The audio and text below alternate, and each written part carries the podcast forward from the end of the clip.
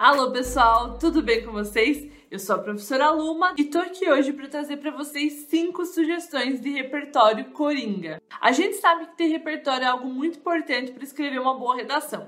Inclusive, isso vale nota na avaliação do Enem. O repertório garante que nosso texto fique autoral e que a gente demonstre conhecimento de mundo, conhecimento de outras áreas. A verdade é que estudar repertório é algo muito prazeroso, mas ao mesmo tempo trabalhoso. Para facilitar, eu trouxe repertório que serve para a grande maioria dos temas. O primeiro repertório que eu trouxe aqui para vocês é a Constituição Federal, a nossa Constituição de 1988. Ela é um repertório que serve para quase qualquer tema, porque ela é que delimita como deve acontecer a nossa experiência aqui no Brasil, a nossa experiência como brasileiros. Eu vou ler aqui para vocês para a gente analisar. Artigo 5 Todos são iguais perante a lei, sem distinção de qualquer natureza, garantindo-se aos brasileiros e aos estrangeiros residentes no país a inviolabilidade do direito à vida, à liberdade, à igualdade, à segurança e à propriedade. Então, o artigo 5 da Constituição, ele garante, pelo menos em teoria, tudo isso pra gente. Qualquer tema que vá contra, qualquer problema que vá contra a Constituição pode ser é, usado na redação esse repertório. Então, por exemplo, privação de liberdade, trabalho escravo. Se caiu trabalho escravo, eu consigo usar. Igualdade, qualquer assunto que tenha referência à discriminação, a preconceito, é inconstitucional, posso usar também. A segurança, então violência é, urbana, por exemplo, também posso usar. E a propriedade também. Então, a Constituição Federal, em especial o artigo 5 é muito amplo, dá para usar para vários temas. Eu sugiro bastante vocês conhecerem e começarem a colocar em prática. O próximo repertório que serve para muitos é, temas é a lei da inércia, que diz o seguinte: todo corpo permanece parado ou em movimento a menos que uma força seja aplicada nele. Nesse caso, a gente poderia substituir a palavra corpo por problema.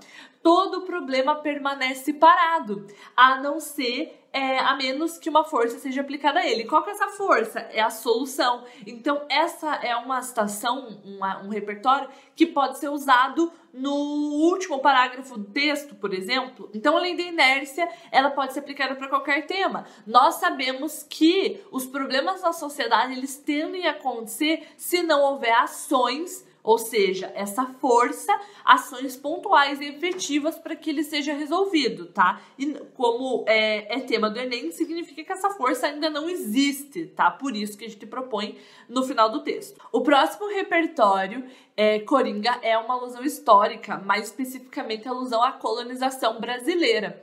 A colonização brasileira foi um momento divisor de águas na nossa história e que traz é, resquícios, consequências até hoje. Então, vários, vários dos nossos problemas, eles vêm do processo de colonização, tá? Que teve início no século XVI. Então, por exemplo, exploração de recursos naturais, intolerância religiosa, como já foi, intolerância racial, como já foi também, variação linguística, desigualdade de gênero, exploração sexual, xenofobia, desigualdade social, enfim. Vários são os temas que podem ser desenvolvidos por meio desse repertório. A próxima sugestão de repertório coringa que eu gostaria de trazer é o videoclipe da música Are You Lost in the World Like Me? Tá disponível no YouTube. Então esse clipe, ele traz de forma bastante acelerada e frenética diversos problemas da sociedade. Problemas relacionados ao egoísmo, egocentrismo, problemas relacionados à alimentação, problemas relacionados ao uso excessivo é, de aparatos tecnológicos, enfim, educação dos filhos, família, enfim. É um, é um videoclipe que traz ao mesmo tempo a discussão sobre vários problemas. E aí você pode assistir o videoclipe e pesquisar a letra da música também.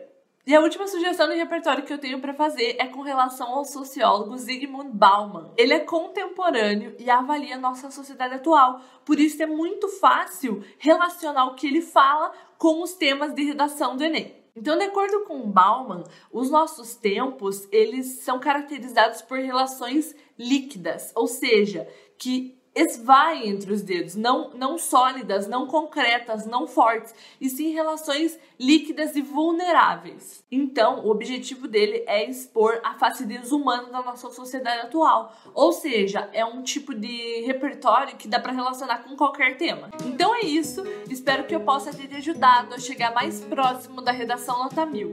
Feito? Então feito.